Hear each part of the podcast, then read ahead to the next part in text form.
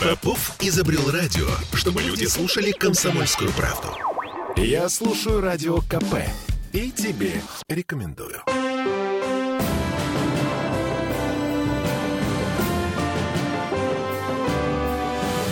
Нулевое чтение.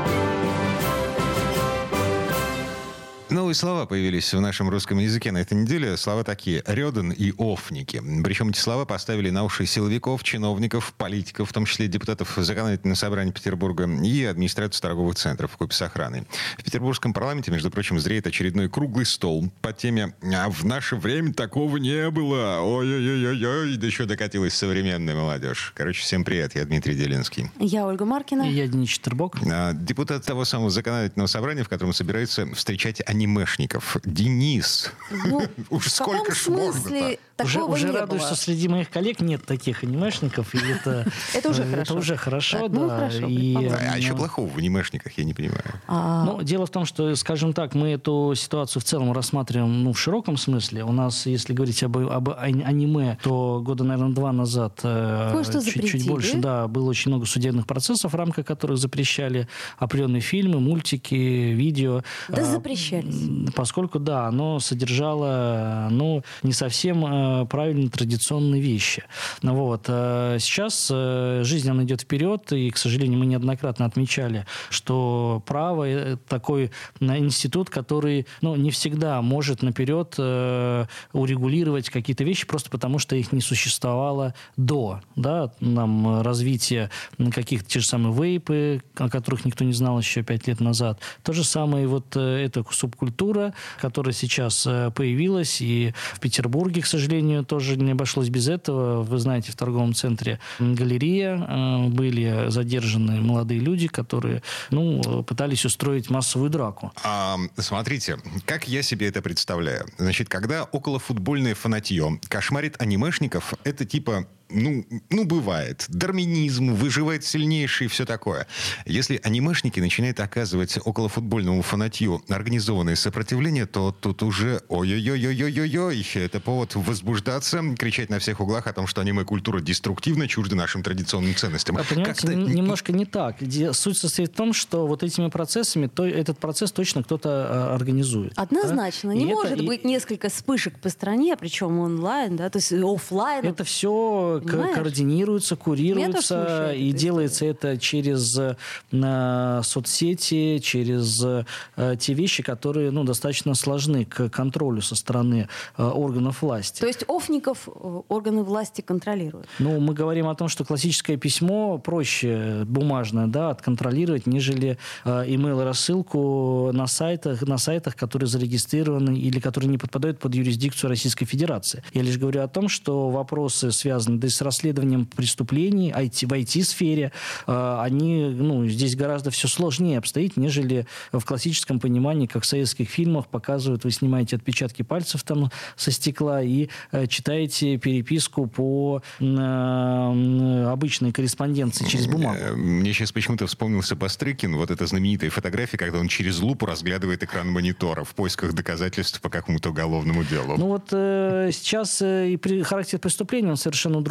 характер организации э, каких-то преступных сообществ он тоже абсолютно другой. Э, и здесь э, проблема на самом деле достаточно серьезная. Вспомните «Синие киты» в свое время, да, достаточно сложная была ситуация с группами ВКонтакте, на каких-то других социальных площадках, и их закрывали, появлялись новые, невозможно было отследить, кто вообще был там администратором и так далее. Здесь примерно такая же ситуация. Я бы, Поэтому- кстати, не стала сравнивать эти две истории, потому что «Синие киты» — это все-таки была история э, в сети, а в данном случае... А мы не знаем, как все это дело организовывается до конца. Я не исключаю, что все это делается тоже на базе социальных сетей. То есть Безусловно, кто-то, кто-то, других э, вариантов кто-то нет. этих людей объединяет, кто-то дает им наводку, где это будет, да, где предполагаемое место э, сбора и самого экшена.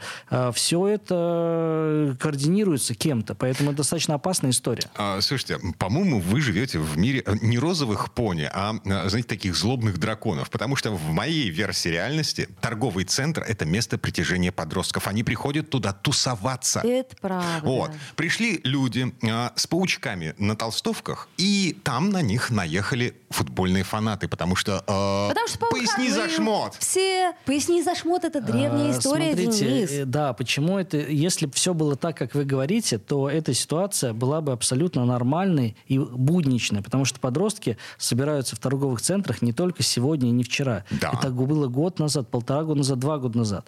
Но а, согласитесь, что этой субкультуры вообще под таким углом ситуация, она э, даже полгода назад еще не была проявлена. Смотрите, значит... эм, Видели ли вы кого-то в толстовках с паучком полгода назад? Я нет. Хотя Боже мой, я... но, но мы Смотрите, видели в стониках 30 лет и назад, прочем. Ну, о 30 чем лет такое? назад, Денис, эм, гопники э, мочили хипарей. 25 лет назад алисаманы мочили киноманов. Э, Как они назывались? Киношники. Э, Неважно. Антифа против нациков. Э, 15 лет назад. Да, вспомните еще скинхедов и прочее.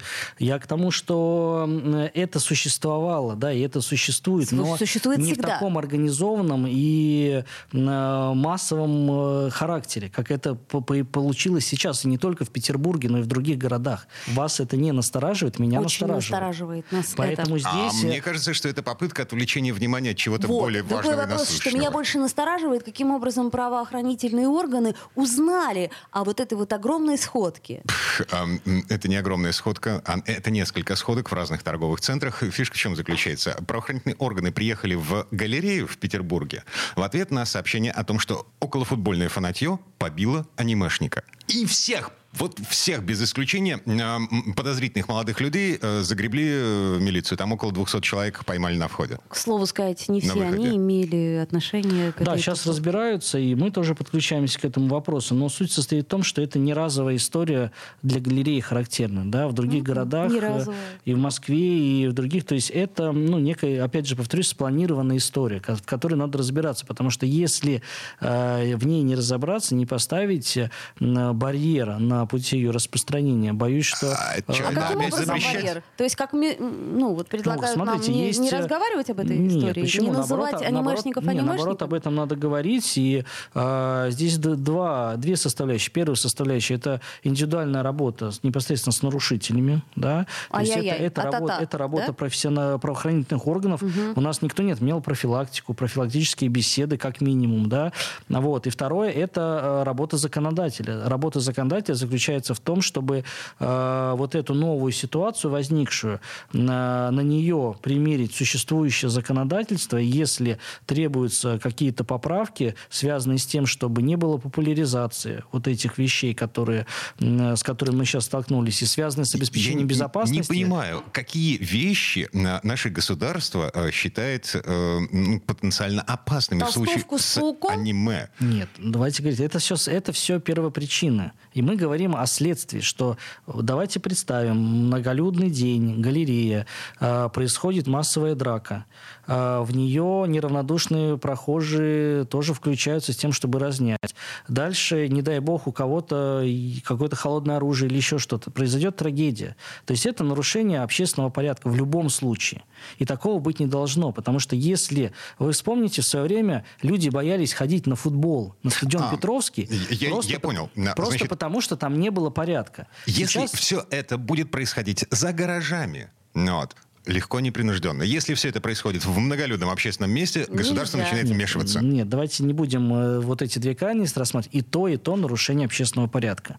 Просто есть эм, определенная, ну, большая и меньшая степень общественной опасности. Да? Если э, у вас э, происходит правонарушение непосредственно в людном месте, конечно, риск того, что пострадает больше людей, он больше. И, соответственно, общественная опасность, она больше. Если это происходит в менее людном месте, она меньше. Но это не отменяет, что и в том и том случае это правонарушение, с которым должны бороться и пресекать правоохранительные органы.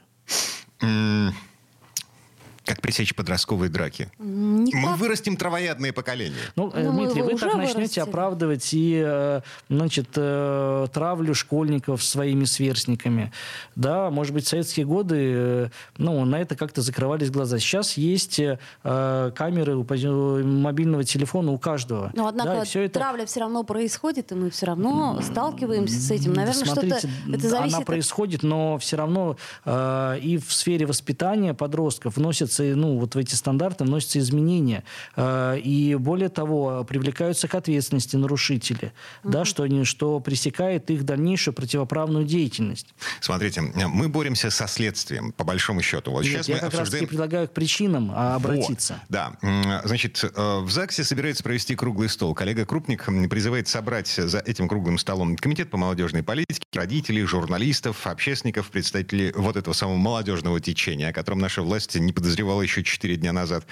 И чё? Ну, я сейчас вот. не могу предвосхищать э, итоги этого, этой рабочей группы. То, что интерес к этой тематике в обществе есть, однозначно. То, что власть должна э, не замалчивать эту историю, а в ней разобраться, это однозначно, это два. И третье, опять же повторюсь, что задача законодателей и законодательного собрания Санкт-Петербурга э, в случае, если есть потребность в изменении нормативных правовых актов, да, я не знаю, чего это будет касаться, обеспечения охранного порядка, воспитательного блока, это покажет э, вскрытие после того, когда мы проведем вот этот рабочий, рабочий, раб, э, рабочую группу. Но то, что эта тематика, ее нельзя замалчивать, ее надо обсуждать, и в том числе с привлечением самих же этих подростков, это однозначно. Вот в этом месте давайте прервемся. Э, буквально на пару минут рекламная пауза будет очень короткой.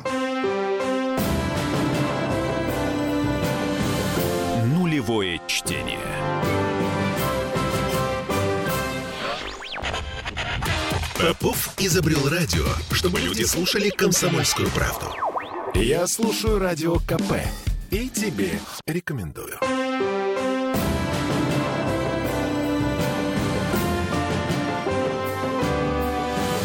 Нулевое чтение. А это мы вернулись в петербургскую студию радио «Комсомольская правда». Я Дмитрий Делинский. Я Ольга Маркина. И я Денис Четербок. Депутат законодательного собрания Петербурга. В предыдущей четверти часа чуть-чуть не договорили по поводу Редена и Офников. Меня во всей этой истории продолжает напрягать один момент. Торговые центры. Точка притяжения современной молодежи. Раньше мы собирались за гаражами в нашей молодости, а сейчас... Гаражи ну, разрушены. Э, Дмитрий, я собирался на футбольном поле с, с Типичный Офник. Чудесно чудесно. Ну, вот. понятно. Значит, при этом а, наше государство, а, наша петербургская власть в том числе, а, декларирует некую молодежную политику. Центр «Среда» на Петроградке, центр «Просто», созданный комитетом по молодежи, между прочим. Но все это молодежи массово я имею в виду, вот как бы большинству, подавляющему большинству, нафиг не интересно. Ну, Потому что это скукота страшная. Это, ну, это... Не скажите, давайте говорить так. Э, во все времена не было, наверное, такой структуры, которая сто процентов интересовала бы э, молодежь. Пионерия, даже, комсомол, вот это все. Даже, даже там были противники, не желающие носить... Э, в меньшинстве, крас... Денис, да, меньшинстве. Но, все, но все равно. Сейчас ситуация поменялась. Понимаете, мы в свое время очень быстро бежали от какой-либо идеологии, от какое-либо навязывание. Значит, возьмите 90-е годы, возьмите нашу Конституцию, где в 13 статье прямо написано, что никакая идеология не может навязываться да, нам с вами. То есть мы бежали тогда в 90-х годах от одной крайности в другую крайность. И разрушили очень многое, в том числе даже хорошее, что было. Возьмем ту же самую пионерию, октябрят, э, комсомол. У них были свои недостатки. Но в целом, как идея, это ну, абсолютно правильно и логично. И что сейчас делает государство? Движение первых, да, это попытка возродить в каком-то ключе то хорошее, что было. И как сейчас вот э, вы хотите за какое-то короткое время взять и построить что-то подобное? Короткое заставить, время? Заставить 23 всех года. анимешников вступить в движение первых. И вместо Сейчас а, мы, если, паука... смотрите, мы э, отходили так старательно от э, чего-то общего, навязывая каждому свою индивидуальность. Давайте говорить честно, да, каждый индивид, каждый может, кто хочет ходить там в малиновом пиджаке, кто-то в зеленом, кто-то в красном красной со строчкой, да, кожаном пиджаке. Слушайте, ну, вот. если моя дочь пойдет в школу с зелеными волосами, и учителя будут ей предъявлять претензии по поводу зеленых волос... Будут. Я буду предъявлять претензии учителям. Эки ты. Кроме опять шуток. Же, опять mm. же, а вот если бы она была у вас с октябренком или пионером, вряд ли бы это ей позволили сделать. Поэтому вы уже даже сейчас э, на своем примере показываете, доказываете, что это все очень непросто и все очень неоднозначно, потому что и школа сейчас не та, которая была в советские годы. Не случайно вот в своем послании президент недавно озвучил вот те тезисы, которые давно уже витали в воздухе, связанными там с уходом от баллонской системы, куда нас так тащили, а теперь просто А теперь нет никакого дверью. смысла в этой баллонской системе, потому что... Да, это тоже связано с системой образования. Поэтому эту аналогию мы можем привести на те темы, которые сегодня обсуждаем. Задача государства не придумать что-то, что, куда 100% вступят из-под палки молодые люди. Задача государства создать для разных людей разные точки приложения своих усилий. Есть всегда актив в любом обществе и в молодежном сообществе в том числе. Активные, продвинутые ребята, которые, скажем так, стремятся к чему-то большему, нежели там, может, другие, или у них какие-то другие интересы. Актив лидеров, да, они прекрасно себя чувствуют в молодежных объединениях, такие там, как «Молодая гвардия», «День Россия», молодежное крыло там других партий, а те же самые комсомольцы КПРФ. Меньшинство, Денис, те люди, о которых вы сейчас говорите, это э, капля в море. Дмитрий, я не соглашусь. Вот у меня, например, э, всегда был подход в наборе своей команды, это брать вот молодых ребят как раз-таки из э, активных, да, и могу сказать, что вот мой состав моей, моей команды, да, он ну, на 80% состоит из таких молодых ребят. Они из разных групп пришли, у них разная судьба. Кто-то был в плохой компании, но попав э, ну, там, в какое-то молодежное движение, понял, что он занимался совершенно не тем и нашел точку для, для приложения своих усилий. Эти люди сейчас работают э, над важными государственными вопросами, улучшают жизнь в районе, реализуют свои проекты. Да, есть те, кто всегда будет э, стремиться, как вы, уйти за гаражи, например. Не все любят играть в футбол, но всегда будут те, кто будут с вами. Поэтому для этих ребят должен быть другой подход.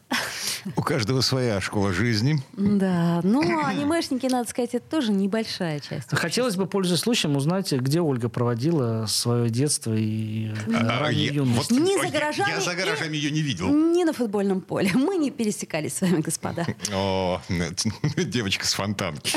Ладно, давайте двигаться дальше. У нас тут э, страшное случилось. Начался снос Сестрорецкого курорта. Сносит третий корпус санатория, несмотря на то, что на прошлой неделе градозащитники подавали в КГИОП заявление о признании здания объектом культурного наследия. И по закону, по идее, как мне представляется, никакие работы невозможны до тех пор, пока КГИОП не даст ответ на заявление. Положительный, отрицательный, неважно, но этого ответа, э, как мы понимаем, до сих пор нет. А строительная техника на Сестрорецком курорте уже есть. Ну, насколько я знаю, ответ КГИОПа есть по, этому, по этой ситуации и он э, дает однозначный ответ, что вот все сносимые объекты, они не являются памятниками, э, соответственно, никакого охранного статуса у них нет. Э, вот. И, в принципе, тема для города, она ну, достаточно острая, поскольку мы, наверное, с вами через эфир каждый раз обсуждаем судьбу того или иного памятника. Городозащита это, – это боль, больная мозоль Петербурга. Да, но в данном случае, по той информации, которая есть у нас в законодательном собрании Санкт-Петербурга, это территория курортного района. Э, там есть депутат, который работает. Это Ходосок Александр Владимирович, который участвует, насколько мне известно, во всех рабочих группах и заседаниях. У него есть прямое поручение от законодательного собрания держать эту ситуацию на контроле. Вот по той информации, которая есть, э, чего боятся в основе своей, чего боятся люди? Боятся жилой застройки. Да, конечно, что будут застройки. построены апартаменты и все а, будет закрыто. Слушайте, а, это не первый корпус Сестрорецкого курорта, который сносит э, под предлогом реконструкции. Там э, в 2020 году снесли два корпуса, и на их месте, я сейчас процитирую, как это называется, санаторная гостиница появилась. Санаторная гостиница подразумевает, что, ну, по большому счету, это место продается, его можно использовать как апартаменты, как жилье. Ну, давайте так говорить, все-таки, если это санаторная гостиница, значит, статус земли, который э, непосредственно, на которой расположены эти объекты, это санаторно-курортное лечение, то есть там нельзя возводить э, жилые объекты.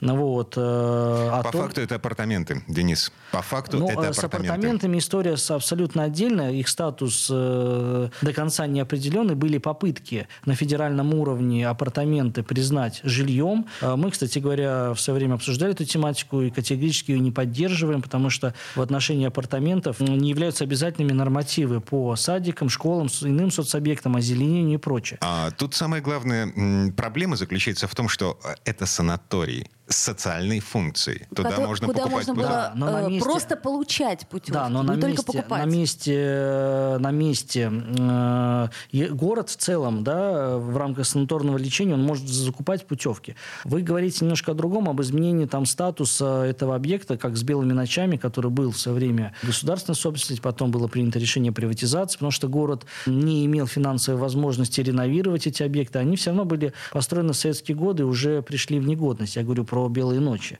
И дальше содержать, это просто быть, э, работать себе в убыток. Угу. Но город может все равно закупать для тех категорий, которые есть, э, эти путевки. Вот. Другой вопрос, что появится на месте сносимого объекта, и по той информации, которая есть у нас, там должен появиться новый лечебный комплекс, курзал на 500 мест и концертный зал. То есть, То есть это не апартаменты? Не апартаменты, а объекты, которые непосредственно обслуживают санаторно-курортную деятельность. То есть Кроме... это, это по-прежнему будет место, куда можно получить путевку, Социальным путем. Например. Ну, коллеги, я сейчас не, э, не могу вам сказать относительно механизма, как он будет э, разработан, э, но то, что этот объект принадлежит частному лицу, а не государству, это факт. Да?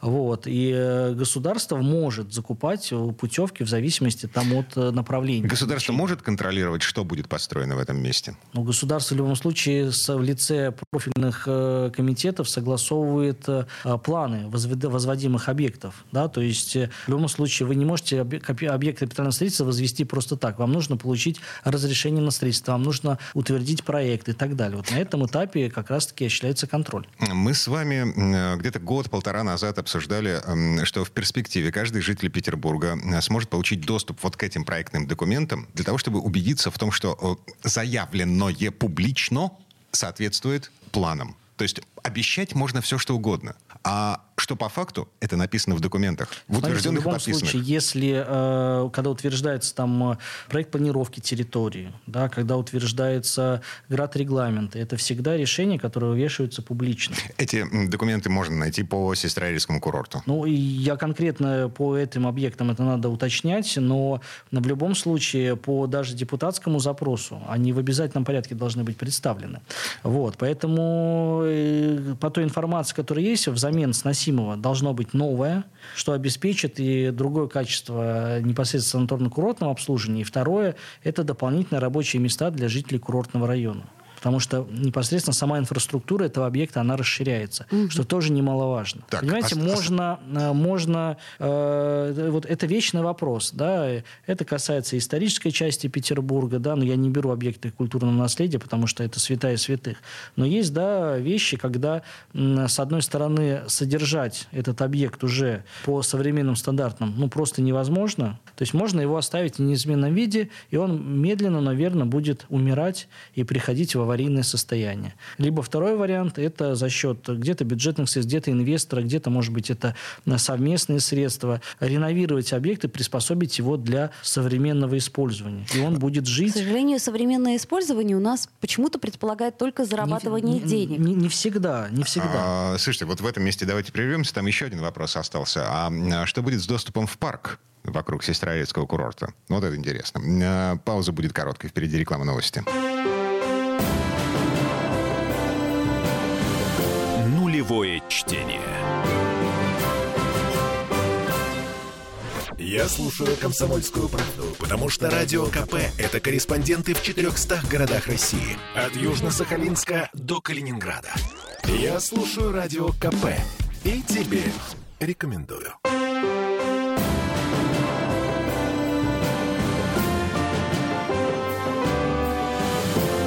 Нулевое чтение. А это мы вернулись в петербургскую студию радио «Комсомольская правда». Я Дмитрий Делинский. Я Ольга Маркина. Я Денис.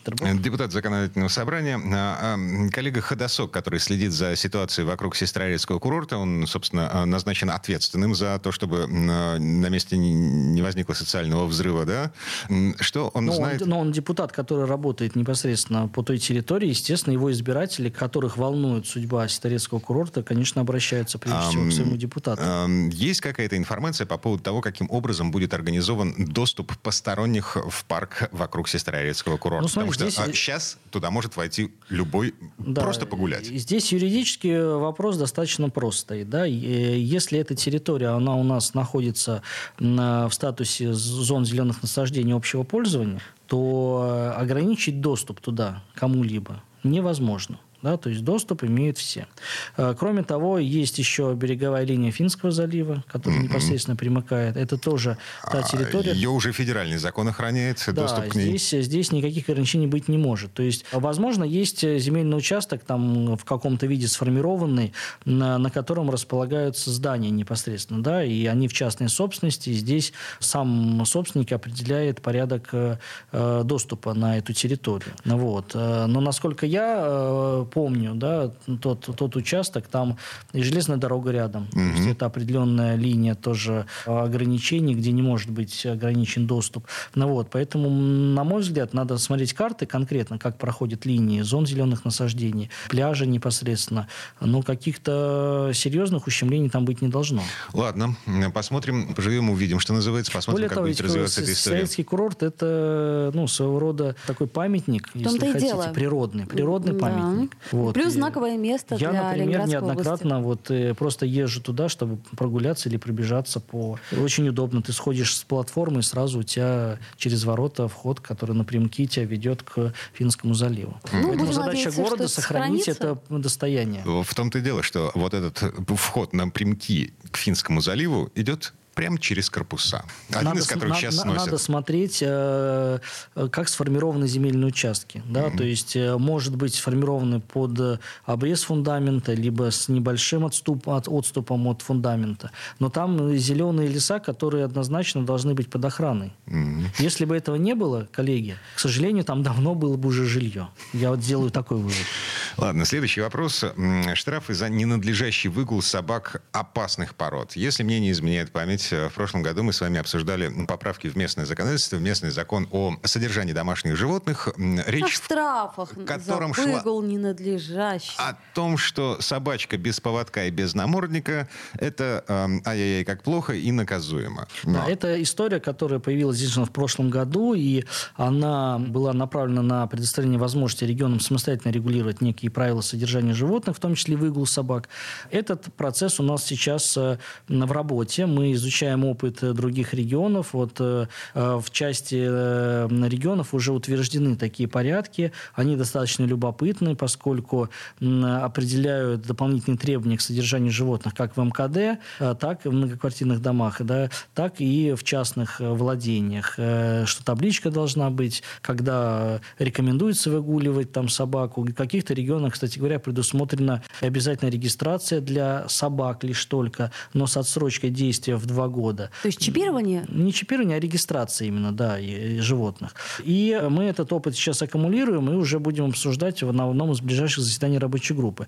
То, о чем говорите вы, это федеральная инициатива, mm. направленная на корректировку нашего закона об административных правонарушениях и предусматривающая ответственность как раз-таки за нарушение порядка выгула именно особо опасных пород. К сожалению, случаи, когда такие собаки нападают на людей, не только сотрясают Ленинградскую область, но и Петербург, иногда и ряд других регионов. А, слушайте, я не до конца понимаю, потому что в этом списке особо опасных, в федеральном списке, там э, десяток пород, и туда не входят, например, бультерьеры, которые загрызли ребенка вот в Новгородской это, вот области. Это, это другой вопрос, связанный с необходимостью расширения такого списка, и в изначальном проекте там было под сотню. А почему? Пород. Что, что это изменить? Э, работа федерального министерства вот пока не Лобби кинологов, на, в смысле на, заводчиков?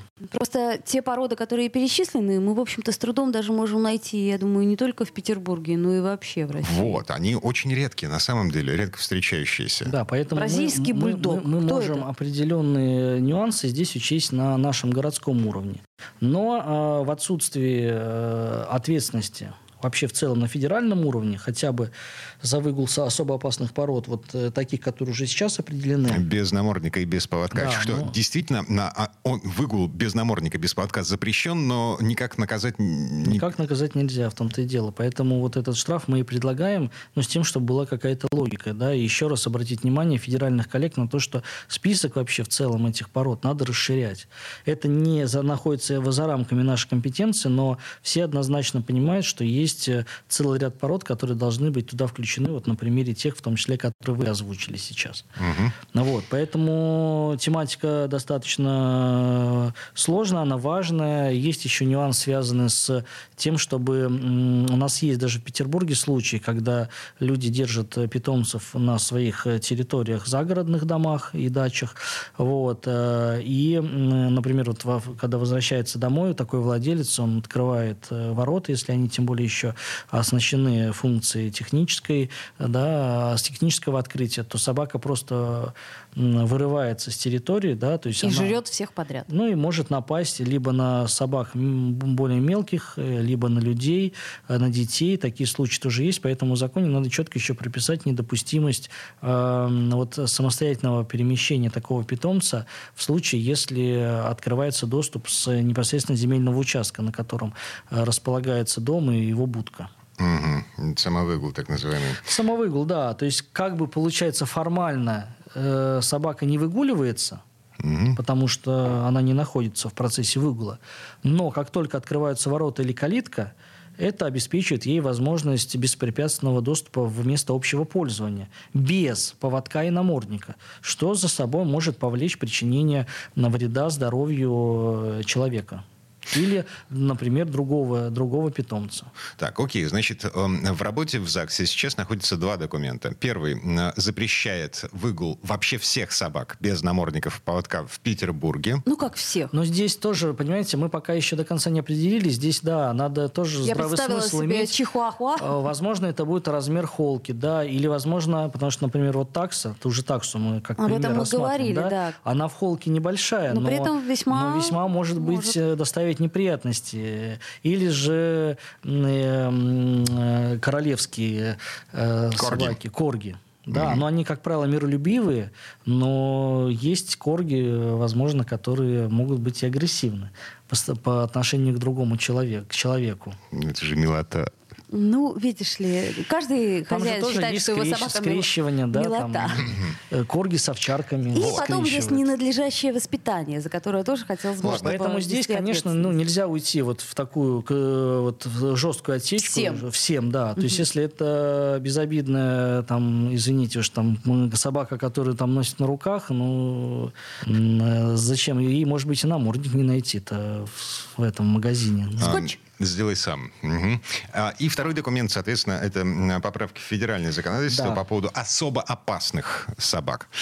И что у нас? Две минуты до конца этой четверти часа. А, есть еще один вопрос из повестки завтрашнего заседания законодательного собрания. Вы добрались до жилищных сертификатов для детей-сирот? Ну, в повестку дня, к сожалению, этот вопрос пока не войдет, потому что он находится в стадии э, согласования. Но действительно, законодательное собрание сейчас э, находится на финальной стадии подготовки документа, который позволит детям-сиротам, э, которые еще не получили по каким-то причинам квартиру в, в натуре, э, получить э, в жилищный сертификат, то есть сертификат, на который возможно приобрести недвижимое имущество. А разница между жильем в натуре и жилищным сертификатом? То есть человек получает ну, фактически деньги, на которые он может купить жилье в другом регионе?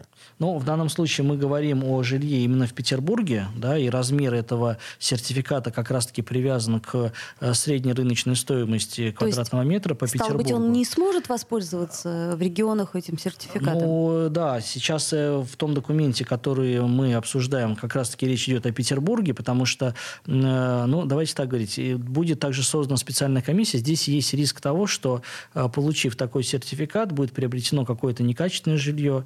Вот, поэтому мы изучили опыт других регионов, где такой институт уже внедрен, и специальная комиссия как раз-таки будет оценивать потенциальное жилье на предмет его соответствия минимальным требованиям по благоустройству, которые сформулированы в жилищном кодексе. Иначе получается, вы выдадите этот сертификат, а где-нибудь далеко на Чукотке формально будет приобретено какое-то дорогое жилье, но по факту не соответствовать э, параметрам для проживания. Ну вот, поэтому пустить свободное плавание по стране такой жилищный сертификат нельзя. Но могу сказать, что мы здесь идем немножко в опережение федерального законодательства, потому что на федеральном уровне э, отложено, правда, было на, мар, на, на март месяц, э, будет обсуждение в целом федерального закона о внедрении вообще по всей стране таких жилищных сертификатов для детей-сирот. И там как раз-таки уже предусматривается возможность приобретения в другом регионе, но э, есть целый ряд э, пробелов, которые, на наш взгляд, нуждаются в уточнении. Мы будем предлагать свои поправки в это федеральное законодательство, а пока дадим возможность кому-то улучшить свои жилищные условия за счет сертификата здесь, в Петербурге. Ну, собственно, вот все. На этом время наше в эфире подошло к концу. Сохраним Сестрорецкий курорт. А, ты возвращаешься к главной теме. Ну, я не знаю. По крайней мере, мы будем Сохраним. следить и бибить в набат в том случае, если на месте третьего корпуса Сестрорецкого курорта появятся апартаменты. Но будет уже поздно. Ну. Это Дмитрий Делинский. А, это Ольга Маркина. Я Денис Четербок. На заседание ЗАГСа завтра, как обычно, в 10 утра. Всем спасибо, хорошего дня. Нулевое чтение.